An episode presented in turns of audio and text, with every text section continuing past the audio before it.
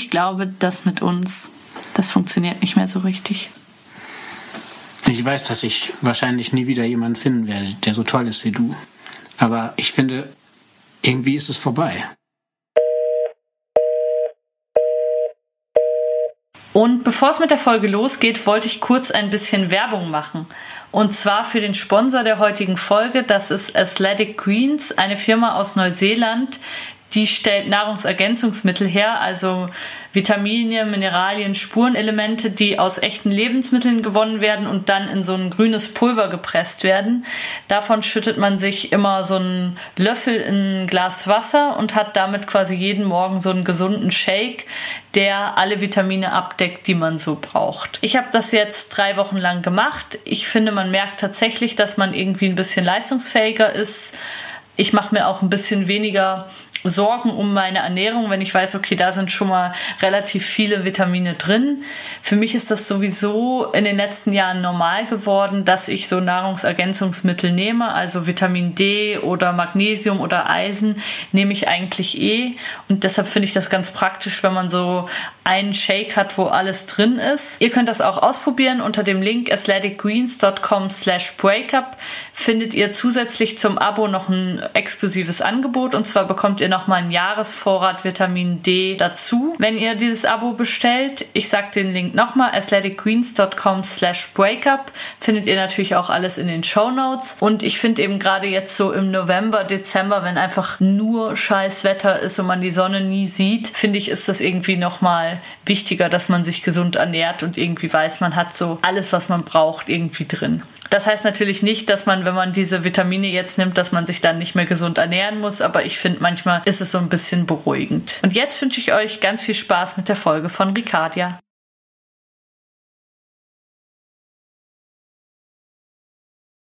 Hallo, ich bin Charlotte und ihr hört Breakup, den Podcast übers Schlussmachen.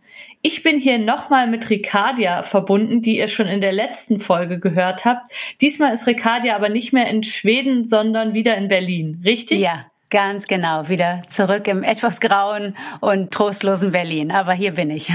ja, Zürich genauso. Es ist wirklich nicht geil gerade. Ja, Aber ja. es ist dafür sehr schönes Wetter zum Podcast aufnehmen und sich in gemütliche Pullover da verstecken. Ja. Hast du dein Eisbaden in Schweden noch fortsetzen können? Ja, ich habe bis zum Schluss bin ich jeden Tag. Es wurde auch kälter. Also ich merkte, jetzt geht's los. Jetzt wurde es Richtung so acht Grad, glaube ich, acht Grad. Ja, aber ich vermisse es sehr. Also aufzuwachen und nicht ins Meer zu gehen. Ich bin mir klar, es gibt größere Probleme, aber es, es fehlt mir sehr.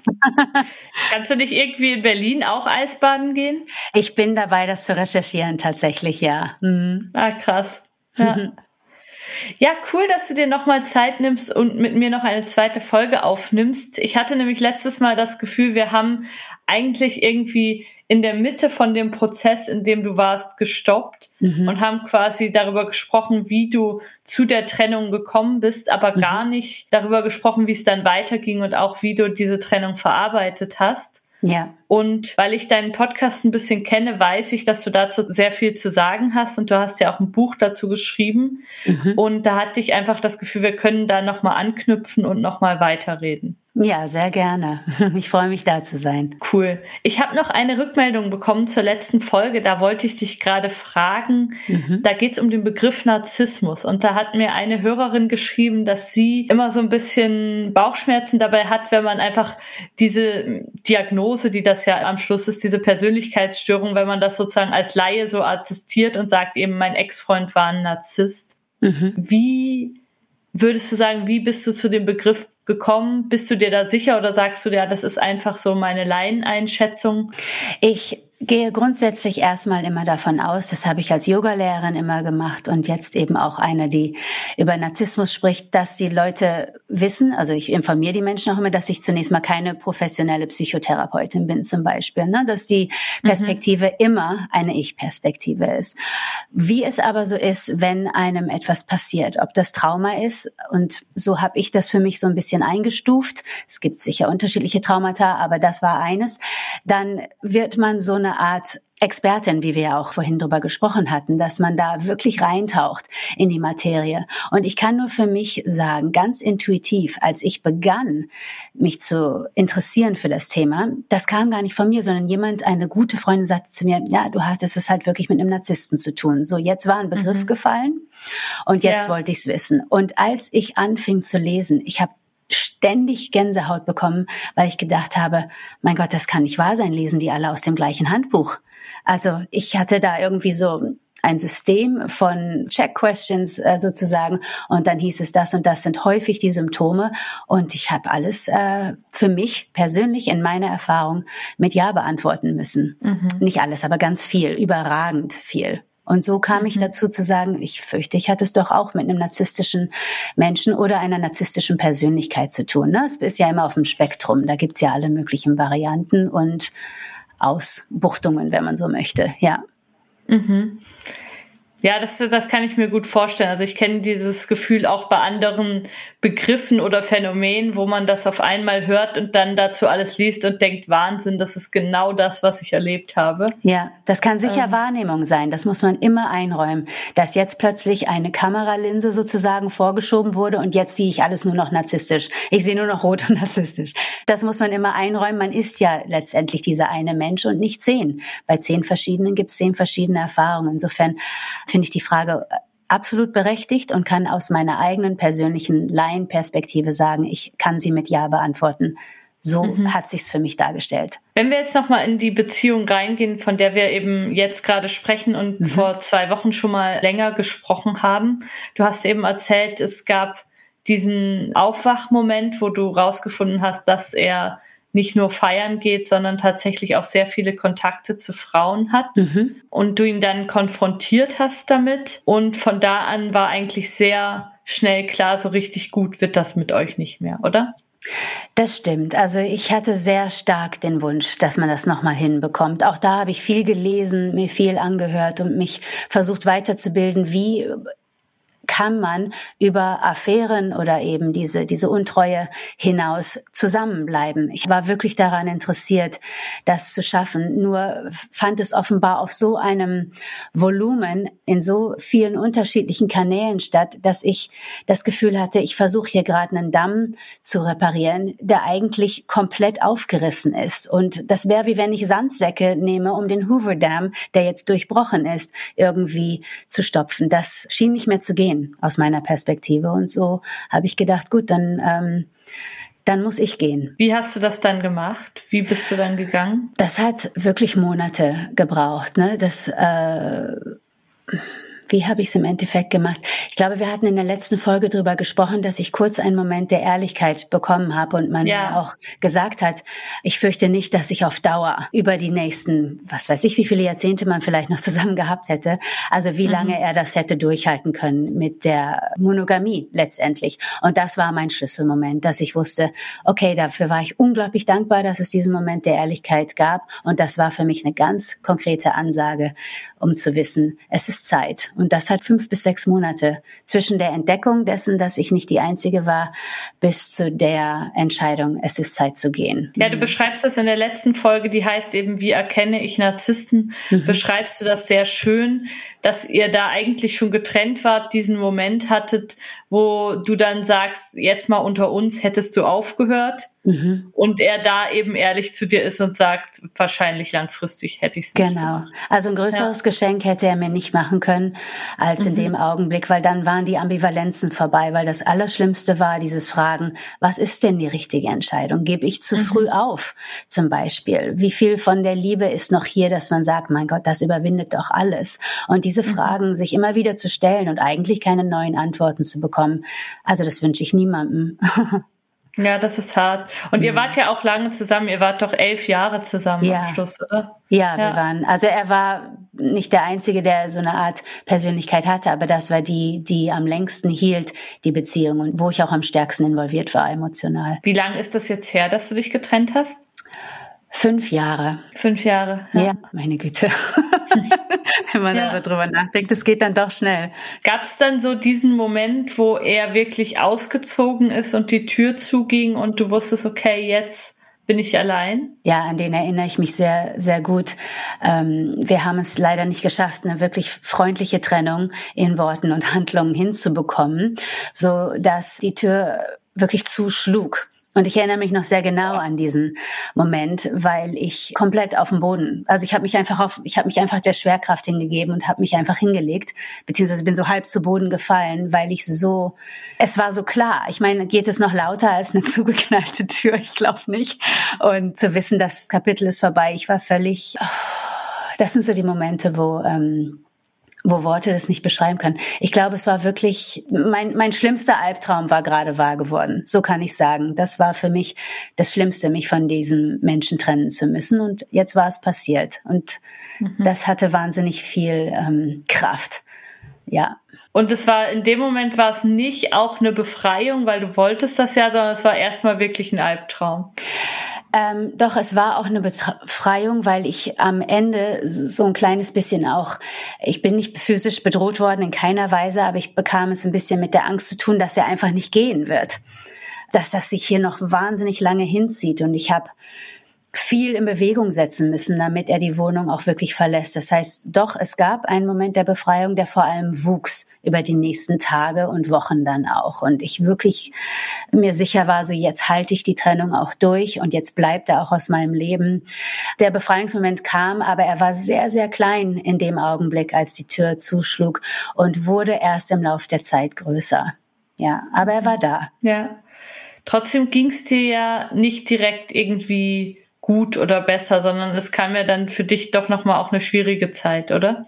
Es kam eine sehr schwierige Zeit. Also ich habe mich ja von so vielem lösen müssen. Ich glaube, das ist das, was ich auch nachher wirklich gut hinbekommen habe, ist, dass ich nie wieder auf diesen einen Menschen gesetzt habe. Es ist eine wahnsinnig schöne romantische Vorstellung, dass dieser eine Mensch, dieser Seelenverwandte alles ersetzt und vieles war dieser Mensch auch für mich. Ne? Das war mein bester Freund, das war auf jeden Fall mein Business Advisor, ne? mein, mein Berater, selbstverständlich auch mein Liebhaber, der Mensch, zu dem ich ging, wenn irgendwas blöd lief, der mich auch aufbauen konnte, der einen gewissen Optimismus hatte, den ich selber in manchen Situationen nicht selber kreieren konnte.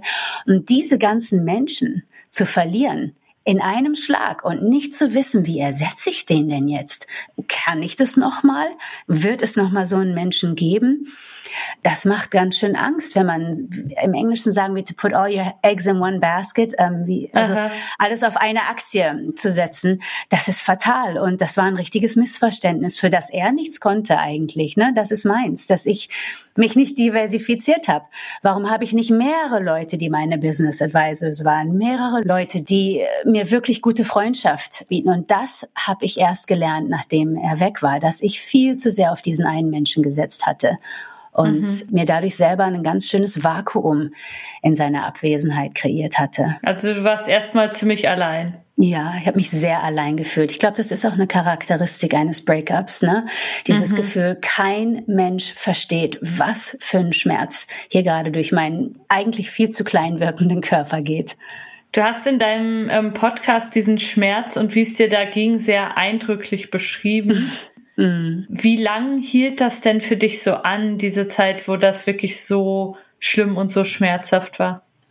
Interessanterweise war dieses Vermissen dieses Menschen, mm, das ging relativ schnell weg. Also innerhalb von ein paar Monaten war ich doch sehr, sehr erleichtert, dass ich nicht mehr mit diesem Menschen zusammen bin.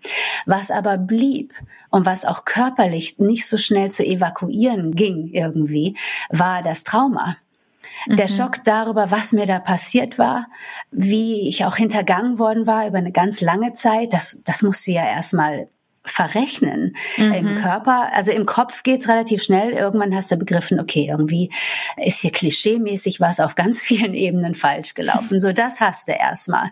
Weil die, ja. die Geschichten kennst du schon von anderen und du kennst sie vielleicht von Filmen oder so. Den Teil hast du. Aber dieses Körperliche, dass dieses Vertrauen sich einfach nicht wieder einstellen will und dass du das Gefühl hast, du wirst nie wieder jemandem so vertrauen können, weil die, der Preis, den du dafür gezahlt hast, der war fast nicht bezahlbar als es dann zu ja. Ende ging. Und das hat viel länger gedauert. Und ich würde sagen, das ist bis heute eigentlich ähm, obwohl ich viel Arbeit geleistet habe, auch gerade so körperlich, ich kann das nur empfehlen, das nicht nur auf der mentalen Ebene versuchen aufzulösen, sondern wirklich auch körperlich, was auch immer das für jemanden bedeutet. Aber da wirklich zu einem Schluss zu kommen, okay, das Trauma ist vorbei und raus aus dem System, also ich glaube, da würde ich lügen, wenn ich sagen würde, dass das vorbei ist. Ich hatte seitdem wieder eine richtig tolle Beziehung. Ich bin also total optimistisch, dass das möglich ist. Aber ich habe eben auch viel mit diesem Menschen austauschen können darüber, was mir passiert war. Also ohne mhm. damit hausieren gehen zu wollen. Aber einfach zu sagen, pass mal auf, ich arbeite da gerade an was. Das ist nicht dein Job, das zu fixen, aber bitte hab etwas Geduld, dass ich das noch nicht so hinkriege. Und ich hatte einen sehr wundervollen Partner, der das hingekriegt hat. Wie würdest du denn so dein Lebensgefühl in dieser Zeit beschreiben? Also wie hast du dich selber von außen gesehen nach dieser Trennung? Gar nicht.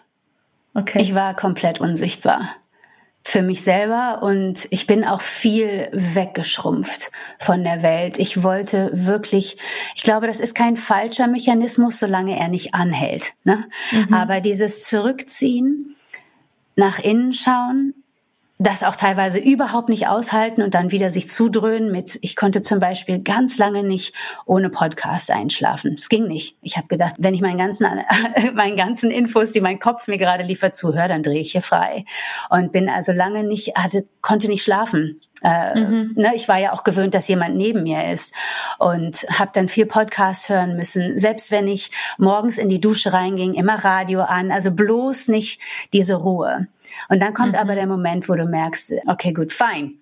so, du merkst, du musst dich dem dann doch hingeben. Du musst ein bisschen nach innen gehen, merken, hier ist eine Leere, hier ist es ruhiger als früher. Und da habe ich eine ganze Weile gebraucht. Ich glaube, ich glaube, es muss anderthalb Jahre gedauert haben, bis ich überhaupt wieder mich getraut habe. Ich bin auch auf Social Media wenig unterwegs gewesen. Ich habe mich ab und zu gezwungen, weil ich noch mein Yoga-Business hatte und das Gefühl hatte, man, Ricardo, du kannst jetzt nicht einfach komplett weggehen aus dem Leben. Aber wenn du mich fragst, wie das Lebensgefühl war, dann lebte hier ein Leben weiter, in dem ich keinen Platz mehr hatte. Das ist hart. Mhm. Ja, für die Zeit schon, ja. Es ja. bringt einem viel bei, aber zunächst mal ist es ein viel kleinerer Radius. Hauptsache mhm. safe. Das war ja. die, die, äh, das Mantra letztendlich, ja. Ja, ich kann das sehr gut nachvollziehen mit dem, dass man immer irgendwie was hören muss. Das kenne ich mhm. auch total aus Phasen, wo es mir nicht so gut geht. Ja, ja. Ist ja auch okay, ne?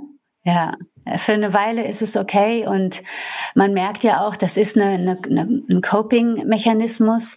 Aber ich glaube, wenn man über das Trauma und über den Schmerz vor allem irgendwann hinaus möchte und ich bin jemand, der gerne Dinge repariert und letztendlich auch mich selber, dann kommt der Punkt, wo man merkt, okay, so möchte ich nicht mehr leben. Ich möchte nicht mehr leiden.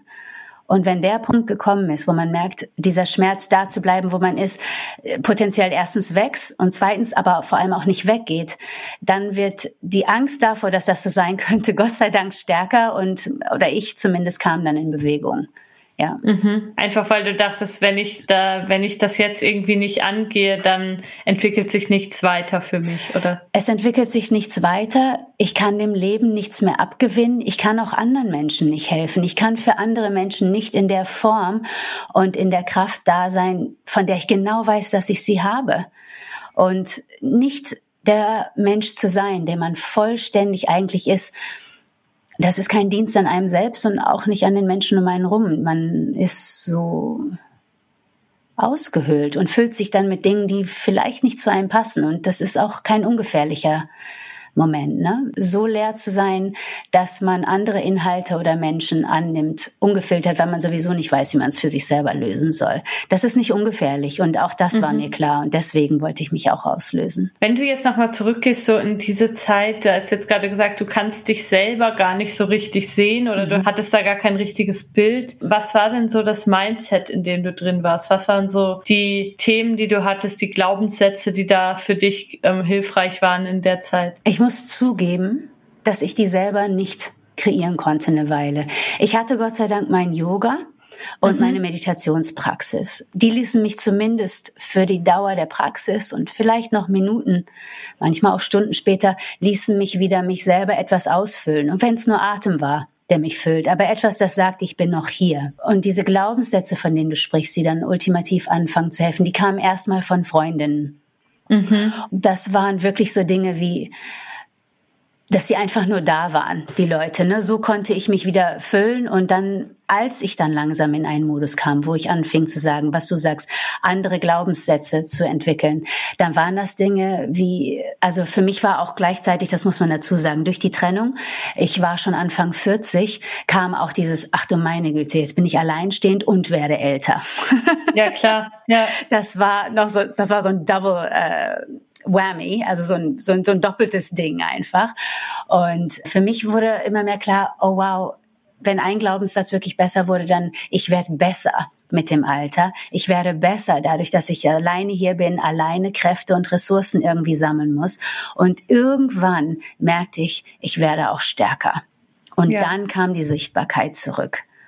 Ne? Dann kam auch dieses ganze sinnlich überhaupt sein zu wollen ähm, wieder zurück, dass ich merkte, ich bin noch hier und ich bin noch Frau und ich habe auch Lust drauf, beides zu sein. Und das kam ja. dann irgendwann. Aber ich habe ich hab eine Weile gebraucht tatsächlich. Ich glaube, andere Menschen wären schneller. Ich weiß es nicht. Ich selber habe bestimmt anderthalb Jahre damit verbraucht, um aus diesem unmittelbaren Schock erstmal rauszukommen. Ja. Das finde ich so gut, dass du das so erzählst, weil ich glaube, dass klingt total lange. Also ja. anderthalb Jahre, um aus dem unmittelbaren Schock rauszukommen. Aber ich glaube, das ist tatsächlich, wenn das so krass auseinandergegangen ist oder wenn so ein großer Vertrauensbruch passiert ist, ist das, glaube ich, realistisch. Also ja, ich zögere immer, das zu sagen, weil wenn jetzt jemand da zuhört und gerade mittendrin ist, dann tut mir das so leid, weil jetzt denkt er oder sie vielleicht, boah, was, jetzt anderthalb Jahre von dem Zeug hier? Nee, auf keinen Fall. Ja. Ja. Ich habe es auch kürzer schon erlebt selber. Ich habe mhm. es nur nie länger erlebt, Gott sei Dank. Und das steht auch hoffentlich nicht mehr an, weil jetzt die, die Tools einfach dafür da sind. Ja. Du hast ja auch einen Sohn, richtig? Genau, ja. Du hast in deinem Podcast auch ein bisschen beschrieben, wie er dich in der Zeit wahrgenommen hat. Hat er das irgendwie gespürt, dass da jetzt bei dir auch echt nicht alles in Ordnung ist gerade? Oder wie war das für ihn, für euch? Äh, ich fürchte, ich fürchte ja und gleichzeitig bin ich auch sehr froh. Er hatte ein sehr gutes Gespür für mich und nun war es, wie gesagt, diese besagten, ich sage jetzt mal grob anderthalb Jahre, ne? so genau weiß man es ja jetzt nicht mehr. Aber ich hatte ein Gespräch und ich glaube, ich habe das in der Podcast-Folge erwähnt. Ich bin dann sehr tief in so die Spiritualität eingetaucht nach dieser Sache lag mir ja auch, ich war ja Yogalehrerin und hatte dadurch sehr viel mit anderen Menschen, die auf so einem Weg war, zu tun. Wenn man in der Welt unterwegs ist, hat man es auch viel mit traumatisierten Menschen zu tun. Es gibt überall traumatisierte Menschen, ne? das meine ich jetzt nicht so. Aber hier sind die Leute, die sich damit auseinandersetzen. Ja, das ist die ja. wichtige Differenzierung, glaube ich. Und ich war viel mit denen zusammen. Es gab viele Gespräche und am Anfang hat mich das sehr genährt dass auch andere das so erlebt haben, dass es Schwierigkeiten gab. Aber ich merkte doch, es waren viele, und ich muss selber mich dazu zählen, waren ein bisschen hängen geblieben, ne? in der Schleife von Enttäuschung, Trauma, mhm. Misstrauen. Ich glaube bei mir selber, das spreche ich jetzt von mir selber, auch ein bisschen Selbstmitleid, was ich nicht mhm. schlimm finde, finde es absolut okay. Ich für eine auch. Weile. Ja, also ja, weil ja. aus der entsteht dann irgendwann nicht mehr Mitleid, sondern Empathie. Und das ist auch okay. Nur again diese Frage des Hängenbleibens. Und da war es so, dass ich irgendwann von noch einem Workshop, keine Ahnung, ich habe ja von irgendwie Gebärmuttersegen bis nochmal zurück in die vergangenen Leben. Ich habe alles gemacht. Ich war mir für nichts zu schade. Es war mir vollkommen egal. Alles, whatever gets you through the night sagen wir. Ja. Und das, daran glaube ich vollkommen. Alles zählt und alles ist erlaubt. Nur kam ich wieder von so einem Workshop nach Hause. Und mein Sohn saß zufällig auf dem Balkon und ich weiß gar nicht mehr, was ich gesagt habe, was ihn dazu bewegt hat, mir Folgendes zu sagen. Und er sagte zu mir, er hat es auf Englisch gesagt, ich sag's auf Deutsch. Sag mal, Mama, glaubst du eigentlich, ich kann diese, ich kann das nie erzählen, ohne dass ich äh, sehr emotional werde. Ja. Glaubst du eigentlich, dass wenn du so viel Zeit mit Frauen verbringst, die alle nicht gut auf Männer zu sprechen sind. Ich glaube, das Wort Man-Hater ist gefallen. Meinst du, das hilft? Weil ich habe das Gefühl, du magst jetzt gar keine Männer mehr und dass du die auch alle hast und er sagte irgendwas von wegen, ich habe das Gefühl, du bewegst dich nicht vorwärts. Und das hat mich so berührt, dass ich erst meinen Sohn brauchte um mir die Augen zu öffnen, weil er hatte natürlich vollkommen recht. Ich war hängen geblieben in dieser Enttäuschung und in dem Trauma. Und das Schöne aber an dem Gespräch, weil weißt du, du kannst so viele Workshops besuchen, wie du willst, wenn du dich nicht selber investierst und dich sicher auch fühlst in diesem Kontext, ne? weil das sind ja fremde Leute letztendlich, mit denen du da diese Coachings und diese Workshops machst, dann kann es gut sein, dass du dich immer noch nicht weiter bewegst. Mhm. Und dann ist es natürlich toll, wenn so jemand, der dir ganz nahe steht und keine Agenda hat für dich, den du auch nicht bezahlt hast, dass er dir die Wahrheit um die Ohren haut, ne? Wenn der sagt, hör mal, hier läuft was richtig grundsätzlich falsch. Und das ja. war ein epiphaner Moment für mich. Ich bin wirklich mit einem Ruck zurück ins Leben gezogen worden von ihm und habe gemerkt, wow, so läuft's nicht. Und dann habe ich angefangen, das Deck neu zu mischen. Habe zugesehen, dass ich nicht mehr so viel Zeit mit den Leuten verbringe, die wie ich auch, ich nehme mich da nicht raus, dauerhaft enttäuscht geblieben sind. Und mhm. dann ging's bergauf. Und das ging schnell. Das ging richtig schnell. Ja, ich glaube, es hat einen Monat gedauert, dann hatte ich einen neuen Liebhaber und dann dachte ich so, so jetzt, jetzt können wir wieder ein bisschen entspannen hier. Es war wirklich, wirklich toll, ja. Wieso hat denn dein Sohn das Gefühl gehabt, das ist so eine Man-Hater-Bubble, in der du da drin bist? Man-Hater-Bubble, nice. Ähm, ich hatte nichts Positives mehr zu sagen.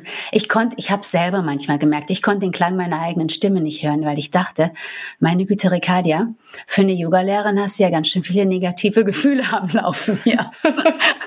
ja. So von wegen Role Model-Funktion läuft ja gerade nicht so. Ja. Einfach selber zu merken, wie die eigene Sprache sich verändert. Und ich bin jemand, der Sprache liebt, der sehr viel darüber auch zum Ausdruck bringen kann und, und auch will. Merkt man mhm. ja im mhm. Podcast und Buch. Und da eine Färbung feststellen zu müssen, die so einseitig ist und auch der Realität überhaupt nicht entsprechen kann, weil das einfach statistisch nicht möglich ist, dass alle Männer scheiße sind. Es ist einfach nicht möglich. Du wehrst dich gegen Naturgesetze, also bist du an der Wahrheit vorbei. Und da zurückzulenken und wieder auf die Spur zu kommen, das ist ähm, ganz wichtig und äh, ja, letztendlich ist es ja auch wichtig zu sagen, das kann gar nicht sein, was du hier denkst. Mhm. Und deine Sprache, die lässt wirklich zu wünschen übrig. Die ist ja gar nicht mit Liebe gefüllt. Und ja. das ist mir wichtig. Ich bin, wie gesagt, ich unterrichte nicht mehr, aber ich bin von meinem Ansatz her jemand, der immer versucht zumindest aus einer gewissen Kindness heraus zu agieren und nicht gleich auf Aggression. Und nun war ich so ein bisschen, das war nicht meinem Wesen entsprechend, wie ich mich benahm, ja. Mhm. Also erstmal kann ich das sehr, sehr gut verstehen, dass man nach so einer Erfahrung auch diesen Moment oder diese Workshops braucht, wo man dann mal so ja komplett subjektiv und auch komplett ungefiltert Dinge mhm. sagen kann, wo man sagt, das würde ich jetzt nicht in der Öffentlichkeit sagen, aber gerade fühle ich mich danach. Ja. Und ich kann auch verstehen, dass dir das am Anfang geholfen hat. Na klar, die Wut ist ein unglaubliches Vehikel.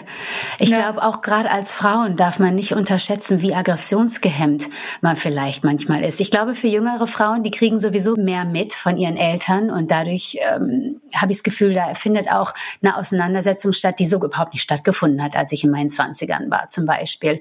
Und dieses Aggressionsgehemmte, das ist nicht hilfreich, wenn man wahnsinnig wütend ist gerade. Und Klar. man kann auch nicht die ganze Zeit so tun, ich krieg das schon alles hin, ist alles super, nee, und ich bin auch stark und so ist so. Ich verstehe auch den Modus, ne? Das muss man eine Weile machen, einfach nur um durch den Tag zu kommen. Aber irgendwann ist es auch mal gut zu sagen, boah, ich bin so stinksauer, ich bin so wütend und es ist so ungerecht, was hier mhm. passiert ist. Und selbst wenn ich dazu beigetragen habe, ich bin trotzdem richtig sauer auf mhm. mich, auf diesen Menschen, darauf, dass wir alle so kacke erzogen wurden, dass wir das mitmachen oder dass die so erzogen wurden, dass sie das machen oder dass wir selber auch, ich habe auch Fehler begangen in Beziehungen, ne? ich habe auch kein immer tolles Beziehungskarma hingelegt, ne? aber mhm. diese grundsätzliche Wut, die muss raus, meiner Meinung nach, solange man nicht jemand irgendwie verprügelt, wie viel soll denn da auch passieren? Also mhm. autoaggressiv ist sicher nicht super und anderen physisch gegenüber so aufzutreten auch nicht spitze, aber es gibt Räume, in denen es möglich ist und die sollte man möglichst aufsuchen, meiner Meinung nach.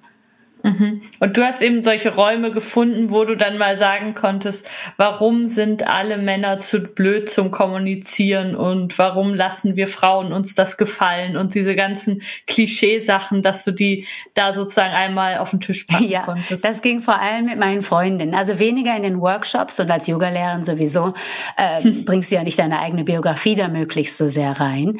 Aber ja. mit meinen Freundinnen, die haben mir das einfach auch erlaubt. Da ging es nicht sofort mit Plattitüden los wie du findest einen neuen oder ja, da muss man jetzt durch oder ich hätte den, ich glaube, ich hätte den links und rechts eine verpasst, wenn man mir mit solchen platten Dingen nicht erlaubt hätte, äh, wütend zu sein, sondern dann habe mhm. ich den beschimpft ohne Ende. Ich habe alle Wörter unter Gottes Sonne genommen, um diesen Menschen zu beschreiben und wie wütend ich war. und ja. ähm, das tat gut. Ich glaube, alle Emotionen muss man sowieso zulassen. Es ist nur immer wieder gut zu sagen, oh, bin ich jetzt hängen geblieben oder äh, geht's hier vielleicht auch im Weg raus? Das ist, glaube ich, immer wichtig. Aber sie zuzulassen, das hat die Priorität vor allem anderen. Für mich mhm. Ja. Ich glaube aber, das ist auch ein Tipp, den man wirklich geben kann. Also ich bin ja sehr zurückhaltend mit solchen Dingen, aber mhm. ich glaube, was ich wirklich aus ganz vielen Gesprächen immer mitnehme, ist, dass es nichts bringt, äh, vor seinen Gefühlen wegzulaufen oder sich denen nicht zu stellen und dass es oft der bessere und auch schnellere Weg ist, wenn man sagt, ich lasse das jetzt zu. Also ich lasse Trauer zu und ich lasse Wut zu und ich stelle mich dem. Und ich glaube, das, das hilft oft. Das stimmt und es ermutigt ja auch andere. Wenn alle sich hier verbieten, authentisch zu sein, ja, wen soll ich denn dann als Role Model nehmen? Mhm. Ich habe ja dann niemanden. Also in dem Moment, in dem andere Menschen sich verletzlich zeigen, das ist ja ein großes Wort im Moment, Vulnerability und Verletzlichkeit. Also ich mhm. sage ja nicht, dass man jetzt alles so rauskotzen soll, so ungefiltert, ne? Aber in dem Moment, in ich gebe mal ein Beispiel, vielleicht ist das anschaulicher. Ich war bei einem Vorsprechen, damals war ich nur Schauspielerin, und ich sehe, dass eine Frau ein Buch auspackt, das ich auch gerade gelesen hatte. Was war das? Es war von Elizabeth Gilbert, Big Magic. Innerhalb von drei Minuten waren wir in einem Gespräch. Wir hatten beide gleichzeitig unsere Männer verlassen, aus sehr ähnlichen Gründen. Und es war sofort ein offener Raum dafür da und es ist so eine Erleichterung. Es ist so eine Erleichterung, nicht so tun zu müssen, als sei alles geil, was du meistens machen musst im Schauspiel, ja, weil ja. alle so damit ja, mit dem Spielen beschäftigt sind. Und diese Verletzlichkeit zu sagen, bei mir läuft es gerade nicht, ähm, habe gerade das und das erfahren, ich habe keine Ahnung, wie es weitergeht. Sofort hat sie genau das Gleiche gesagt. Und das war eine Erleichterung und ein echtes Geschenk. Ja, das glaube ich. Mhm. Ja. Du hast jetzt gerade von deinen Freundinnen gesprochen, die dir in der Zeit sehr geholfen haben. Mhm. Was würdest du denn sagen, wie lief das ab? Also wie haben die dich bestärkt und was hast du daraus mitgenommen in der Zeit? Erstens war es wirklich erstmal den Raum lassen, dass ich wütend bin und dass sie immer erreichbar für mich waren. Mhm. Ich habe auch oft bei denen geschlafen, weil ich, wie gesagt, alleine nicht schlafen konnte. Also habe ich bei denen zu Hause verbracht. Aber ich sage immer meine Freundin, ne? Und dabei dabei tue ich eine ganz ungerechte Dinge. Ich hatte einen besten Freund. Mhm. Und die Tatsache, dass er ein Mann war und so ein richtig cooler Typ, hat mir wahnsinnig geholfen, weil der hat einfach gesagt, das ist so ein richtiger Urberliner. Und immer wenn ich gesagt habe, ich habe so geschimpft, das F, das F-Wort wurde inflationär benutzt unter, drunter ging's gar nicht. Und er hat immer gesagt, ja, das ist genau richtig so, nur raus da, nur raus damit. Und, so. und er hat einfach konsequent und immer wenn ich irgendwas gesagt habe, ja, ist doch richtig, ist doch gut so. Er hat nicht einmal gesagt, Mann, jetzt reiß dich mal zusammen. Oder wenn ich gesagt habe, ich bin so sauer auf die Männer, das ist doch nur Kacke. Ja, so würde ich mich auch fühlen. Der hat sich nicht mal selber verteidigt und ist ein geiler Typ, ne? Aber der hat mhm. nicht mal selber gesagt, du, wir sind nicht alle so. Mir ist schon klar, dass nicht alle so sind, aber in dem Moment kann ich nicht differenziert damit umgehen. In dem Moment muss es einfach rauskommen und der hat mir gnadenlos den Raum dafür gelassen. Einfach so. Mhm. Und als ich dann so weit war, und mich differenzierter damit auseinandersetzen konnte. Dann fing er an, gezielt, ich hatte das Glück, er war auch Coach, mich wirklich zu coachen und mich zu fragen, ja, wie geht's dir denn jetzt damit? Und mhm. was, was willst du machen? Oder glaubst du vielleicht, du könntest auch das machen oder so? Diese typischen Coaching-Fragen. Ne? Dafür muss man offen sein. Am Anfang hat man da gar keine Lust drauf vielleicht. Ne? Aber das mhm. kam dann eben. Ganz gezielte Fragen. Ist das wirklich wahr, was du da gerade denkst? Meinst du nicht, es geht da vielleicht auch anders? Und dieses mich so Stückchen für Stückchen, wie so ein Kind, aus diesem Zusammenbruch oder dieser Verschmelzung mit allem, was Schlechtes so rauszuholen. Das hat mir unheimlich geholfen, weil ich bin der Meinung für mich, ich hätte es alleine nicht hingekriegt. Ich hätte es nicht hinbekommen ohne die Leute, die die richtigen Fragen zur richtigen Zeit stellen und mir immer wieder erlauben, die Fasson zu verlieren. Ja, da kann man sich, glaube ich, sehr glücklich schätzen, wenn man so ein Team oder so Freunde um sich rum auch hat. Ja, das, also ohne, ohne Community. Ich weiß nicht, wie ich, ich weiß nicht, wie ich es gemacht hätte. Ich kann nur sagen, die haben mich immer wieder hochgehoben und ich brauchte ganz viel hochheben.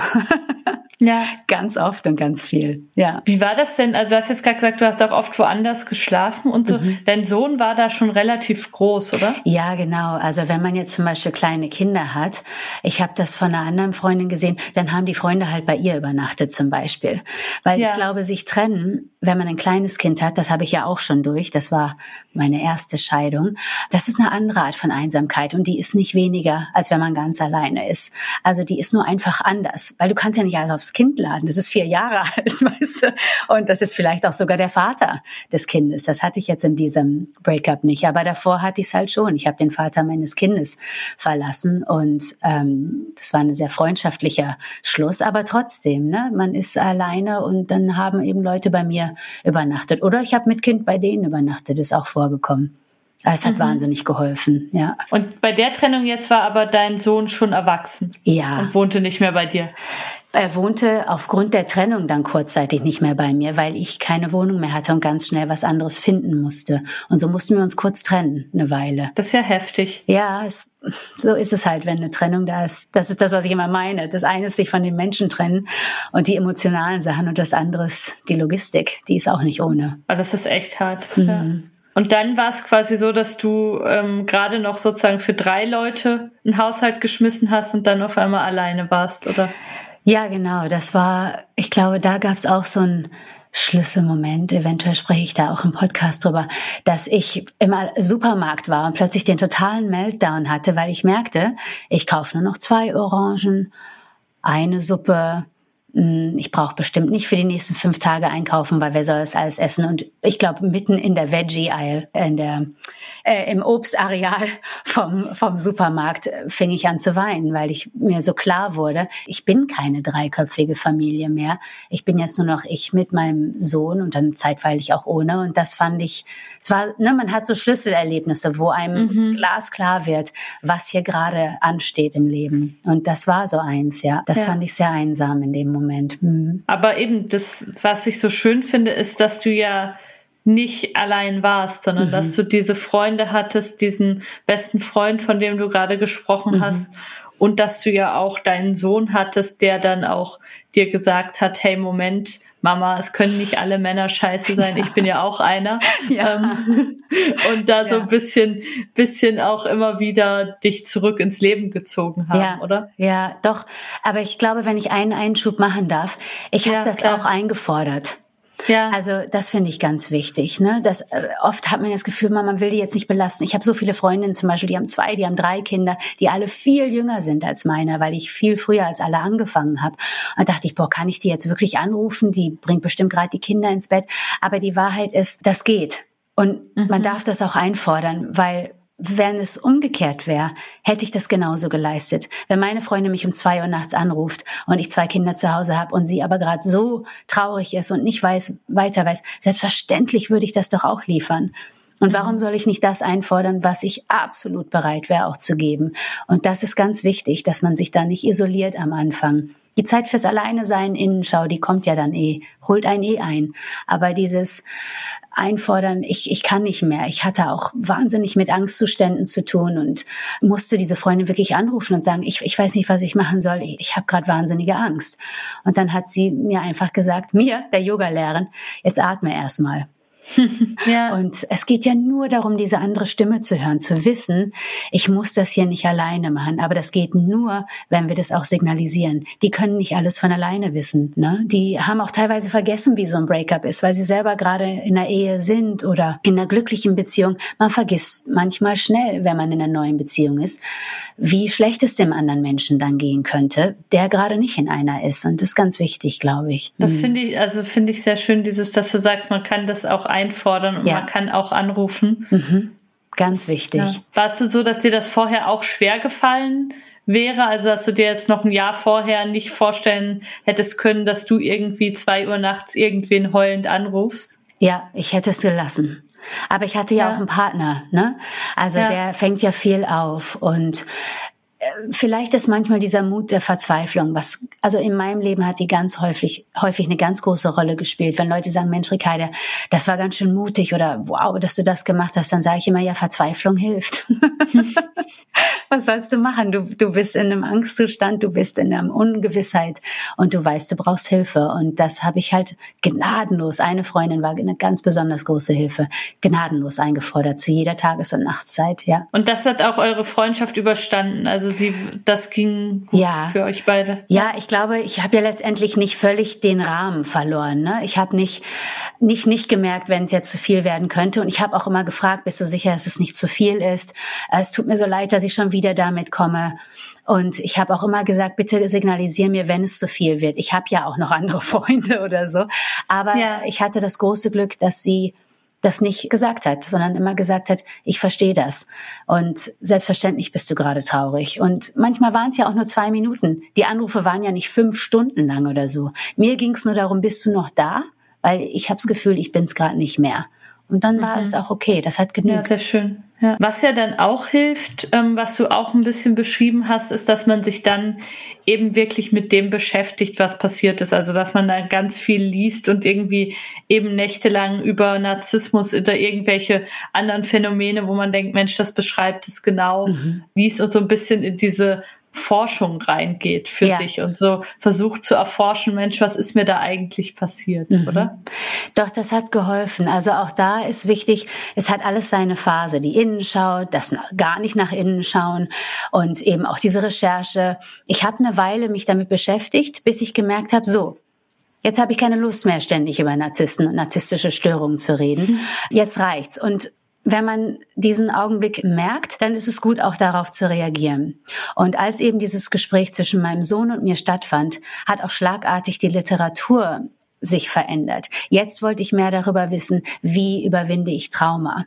Wie mhm. höre ich auf zu leiden? Ja, und habe ich da eine gewisse Kontrolle über beides? Und stellte sich heraus, dann ist es auch so. Und dann begegnen dir auch plötzlich die Leute, die dir damit helfen können. Und eine andere Literatur tut sich auf und andere Podcasts die man mhm. hört. Und so, wenn man dieses Biest, sage ich jetzt mal, dieser Organismus von Leiden und Schmerzen und so, wenn man das irgendwie schafft und es ist furchtbar schwer und wie gesagt, es ist mir die ersten anderthalb Jahre nicht besonders gut gelungen. Aber wenn man schafft, es zu beobachten, dann merkt man, das hat eine gewisse Form. Und jetzt ändert die sich gerade wieder. Oh, jetzt gehe ich zurück zu Schmerz. Ich war aber eigentlich schon aus Schmerz raus. Also es gibt keine lineare Progression. Und wenn es einem so ein bisschen gelingt, und das darf man sich selber nicht abverlangen, wenn es nicht gelingt, aber wenn es gelingt, ein bisschen rauszutreten ab und zu, dann merkt man, okay, jetzt ist gerade was anderes dran. Ich kann zu dem mhm. Schmerz zurückkehren. Aber jetzt will ich gerade wissen, was ist hier eigentlich gerade vorgefallen in meinem Körper? Wo ist ja. Trauma verankert? Oder keine Ahnung, wo die Recherche hinführt. Aber ich lese halt wahnsinnig gern und Lesen ist halt eine unglaubliche Stütze für mich, ja. Du hast jetzt eben diesen einen Moment beschrieben mit deinem Sohn, der dich sehr nach vorne gebracht hat. Mhm. Gab es dann so einen Moment, wo du gedacht hast, okay, jetzt bin ich aus dem Gröbsten raus, jetzt geht's mir irgendwie wieder halbwegs gut? Ja, den gab es. Da kamen zwei Dinge zusammen. Ich hatte einen neuen Job, den ich unheimlich geliebt habe. Ich hatte eine Aufgabe, die viel mit Menschen zu tun hatte und das hat mich so erfüllt, dass ich endlich aus meinem Kopf rauskam. Also dieses auch dann nicht mehr grübeln ist total wichtig. Das war der eine Punkt. Und das andere, das hört sich ein bisschen langweiliger an oder ein bisschen oberflächlicher, ist, ich hatte eine Affäre die mhm. sehr beschwingend waren. Es war das erste Mal seit dem Breakup, dass ich mich mal so auf sowas eingelassen habe. Außerdem war Sommer. Ich hatte ein paar Faktoren, die da zusammenkamen. Und ja. das waren wirklich dann letztendlich doch sehr äußerliche Impulse. Ich behaupte aber, dass die gar nicht erst hätten kommen können, wenn ich nicht innerlich angefangen hätte, mich dafür zu öffnen. Als ich so ein bisschen durchlässiger wieder wurde für eine neue Beziehung oder muss ja keine Beziehung gleich sein, um Gottes Willen, aber für, eine, für einen anderen Menschen, dann tauchte der auch auf. Mhm. Und so glaube ich, dass innen und ne, im Yoga sagen wir immer innen wie außen, so glaube ich, dass das ein ganz enges Zusammenspiel ist, bei dem es sich letztendlich nicht unbedingt unterscheiden lässt, was kam denn zuerst, Huhn oder Ei, sondern dass die sich die ganze Zeit bedingen, worin ja eine unheimliche Macht letztendlich steckt für einen selber. Ne? Aber das heißt nicht, dass man sich zwingen muss, positiv zu denken, damit der positive Typ kommt oder so, ne? sondern ich glaube, ich fing an, mich zu öffnen. Diese äußerlichen Umstände wirkten alle zusammen und es war Zeit. Ich konnte es einfach merken. Auch andere haben es an mir gemerkt, dass ich ein bisschen mehr wieder raustrat aus mir selber und mhm. ja, mir auch selber erlaubt habe, nee, ich, ich kann aber wieder glücklich werden. Ich muss nicht die ganze Zeit von einem Ereignis in meinem Leben definiert werden. Und das kam da zusammen. Es gibt ja manchmal so, dass Leute das so beschreiben, dass sie auf einmal denken, ah krass, jetzt habe ich irgendwie einen Tag oder eine Woche nicht an ihn gedacht. Ja, stimmt. So, dass es auf einmal ganz weit weg war, kurz. Ja, das war wie Kurzurlaub von meinem eigenen Kopf, wenn ich gemerkt habe, oh, ich glaube, ich habe jetzt krass, ich habe zwei Stunden lang nicht dran gedacht. Dann wurden es Tage.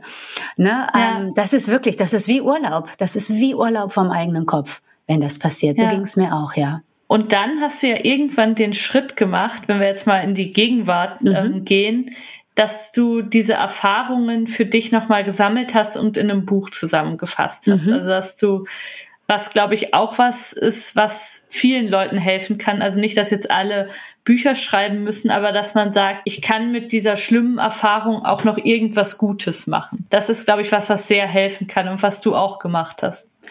Für mich auf jeden Fall. Mir hat es unheimlich geholfen, weil da kommt so ein bisschen das Amerikanische in mir auch durch. Es ist so dieses, also das soll nicht umsonst gewesen sein. Ich habe jetzt nicht diesen ganzen Mist durchgemacht, damit ich anschließend erstens nur davon traumatisiert bin und zweitens, dass niemand anders irgendwie äh, was davon hat. Ne? Also ich, mhm.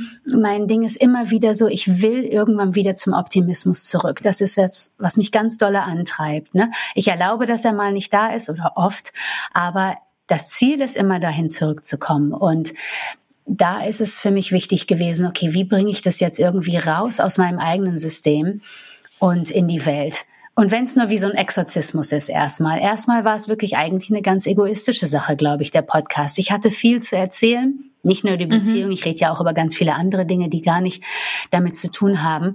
Aber dann merkte ich, ich kreiere natürlich damit eine Community von Menschen, denen ähnliche Dinge passiert sind, die mir auch schreiben und sagen, die sich bei einem bedanken, die so froh sind, wie ich auch damals, oh, ich bin nicht der Einzige hier. Ich bin nicht mhm. doof, nur weil mir das passiert ist. Ich bin nicht wertlos, weil jemand sich auch für andere Menschen noch neben mir entschieden hat oder so. Ne? Und da kamen ganz viele so Dankesnachrichten oder Feedback und ich freue mich auf die nächste Folge und so merkte ich, okay, gut, jetzt kapiere ich, wofür das gut war, weil die ersten Jahre hatte ich das Gefühl, also das hätte ich mir ja wirklich sparen können, die letzten zehn Jahre.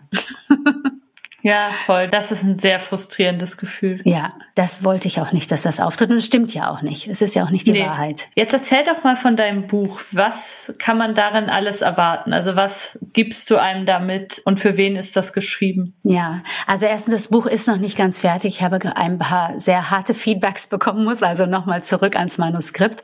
Aber mhm. wofür es ist, also für wen vielleicht eher. Es geht eben um die drei Phasen vor einer Trennung, wenn man so langsam mit dem Gedanken spielt, hm, ich glaube, ich muss hier raus, während der Trennung und das danach. Und mir geht's da so ein bisschen um so eine, ich will es nicht Heldinnenreise nennen, weil ich jetzt von mir selber nicht als Heldin sprechen will, wobei ich an manchen Tagen wirklich dachte, ich habe eine Medaille verdient. Aber es geht darum zu sehen, okay, da ist eine Entwicklung drin und wie kann ich damit umgehen? Jetzt habe ich gerade wahnsinnige Schmerzen zum Beispiel. Was mache ich damit? Ich habe das Gefühl, wirklich gescheitert zu sein. Wie gehe ich damit um? Was mache ich mit den Kindern? Was sollten die ersten Anrufe sein, nachdem klar ist, hier kommt eine Trennung? Was sollten vor allem die ersten Anrufe sein, wenn die Trennung nicht besonders freundschaftlich auseinandergeht? Wo soll ich wohnen? Wo sollen die Kinder wohnen? Wer bekommt das Auto? Diese ganzen Dinge sind ja alle plötzlich da. Also ich versuche emotional zu unterstützen, ein bisschen vorauszuschauen, was da so auf einen zukommt und aber in der ganzen Sache Hoffnung zu geben, dass die Reise sich total lohnt und dass der Mensch, der davon hervortritt, aus diesem ganzen Trauma, aus diesem Schmerzen oder einfach nur aus dem, ich habe meinen Lieblingsmenschen verloren, dass der Mensch, der daraus kommt, ganz, ganz viel Wert gewonnen hat. Menschen sind grundsätzlich wertvoll, so meine ich es nicht, ne? Aber dass du viel weitergeben kannst danach. Mhm. Und ich meine, ich weiß nicht, wofür wir sonst hier sind, außer uns irgendwie gegenseitig weiterzubringen. Darum geht's mir in dem Buch. Ich möchte wirklich ein Buch geschrieben haben, das ich wahnsinnig gebraucht hätte, als bei mir alles so drunter und drüber ging. Vor, mhm. während und danach. es gibt ja jetzt, auch wenn man das Buch noch nicht kaufen kann, gibt es schon mhm. die Möglichkeit, Auszüge aus dem Buch zu hören. Du machst Lesungen. Die werde ja, ich auch in genau. den Show Notes nochmal verlinken. Danke, was ist ja. denn so das Kapitel, was du da am liebsten vorliest oder das, wo du sagst, das ist vielleicht so ein bisschen das Herzstück von meinem Buch und worum geht's da drin? Das wäre sicher einmal das Kapitel in der Mitte, wo es wirklich darum geht, die ganzen Emotionen zu verarbeiten. Also ob es Angst ist, ob es äh, Scheiter, das Gefühl des Scheiterns ist, wie man auch mit den Kindern spricht und so. Also wirklich das Herz des Sturms sozusagen, wenn alles gerade mhm. über einen zusammenbricht. Das ist in der Mitte des Buches. Und das heißt auch My Baby's Gone, der Titel, weil jetzt bin ich wirklich alleine und muss mit diesen ganzen Emotionen umgehen. Das ist das eine. Und das andere, da darf ich noch nicht zu sehr vorgreifen, weil ich glaube, dass das Kapitel ein bisschen überraschend scheinen wird am Ende. Aber das ist okay. das letzte Kapitel, weil ich denke, dass da noch mal ganz viel aufgezeigt wird, was alles Neues entstehen kann, wenn man von dem unmittelbaren Schmerz langsam befreit ist. Was würdest du denn sagen jetzt mit fünf Jahren Abstand zu der Trennung? Was hast du daraus für dich mitgenommen? Was ist so für dich das größte Learning? Ich glaube, das müsste sein, dass ich viel mehr wert bin, als ich mir je davor zugestanden habe. Bist du für die Erkenntnis dankbar? Hast du das Gefühl, die kommt spät oder gerade richtig in deinem Leben? Wie geht's dir damit? Also die Yoga-Lehrerin möchte natürlich behaupten, dass sie gerade richtig kommt. ja. Die Frau, die hier auf Erden weilt, sagt, ich hätte das so gerne 20 Jahre früher kapiert. Ich hätte solche anderen Entscheidungen getroffen, wenn ich gewusst hätte, was ich alles kann, wer ich bin und mit wie viel Kraft ich ins Leben gehen kann, wenn ich mich nur selber erkenne. Ja, muss ich zugeben. Das ist aber auch sehr, sehr schön. Also es ist ja auch diese große Wertschätzung für dich selber, die daraus spricht. Und ja. ich finde, es ist immer schön, die zu haben. Ja, die ist nicht jeden Tag gleich. Ne? Du kannst mich ja. auch an anderen Tagen erwischen, wo ich denke, Mann, Mädel. Also ähm, auch das ist, glaube ich, wichtig, ne? dass die ihren eigenen Fluktuationen unterliegt. Aber es ist etwas, woran ich sehr gearbeitet habe, woran ich immer noch arbeite und wo ich aber merke, nichts lohnt sich mehr als sich selber irgendwie zu erkennen. Ich das klingt so doof, ne? Man liest das in tausend Selbsthilfebüchern und denkt, ja, ja. Aber wenn man es dann kapiert, ist es so, Mann, wieso hat das so lange gedauert? ja, ja, kann ich sehr gut verstehen. Ja. ja. Ganz zum Schluss frage ich immer, gibt es etwas, was du deinem Ex-Partner noch sagen wollen würdest? Gibt es da was für dich? Du bist das schwerste und die beste Erfahrung, die mir je passiert ist.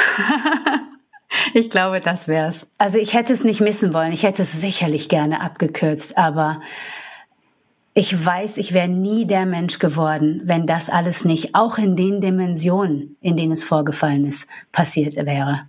Ich bin sehr mhm. dankbar letztendlich. Das ist schön zu hören. Mhm. Ricardia, ich danke dir ganz, ganz sehr für deine Offenheit und ich kann euch allen nur empfehlen, schaut euch an, was Ricardia macht, hört euch mal durch ihren Podcast durch, wenn ihr ein bisschen Englisch könnt und schaut euch ihr Buch an, wenn es dann soweit ist. Ich packe alle Links, die ihr dazu braucht, in die Show Notes. Ihr werdet sicher auch noch mal in einer gewissen Zeit nochmal ein kleines Update von Ricardia bei Patreon finden. Da frage ich ja alle Gäste nochmal nach, wie es ihnen unterdessen geht. Da bin ich auch bei Schön. dir total gespannt, wie es dir vielleicht in einem halben oder dreiviertel Jahr dann geht, wie du dann nochmal darauf schaust.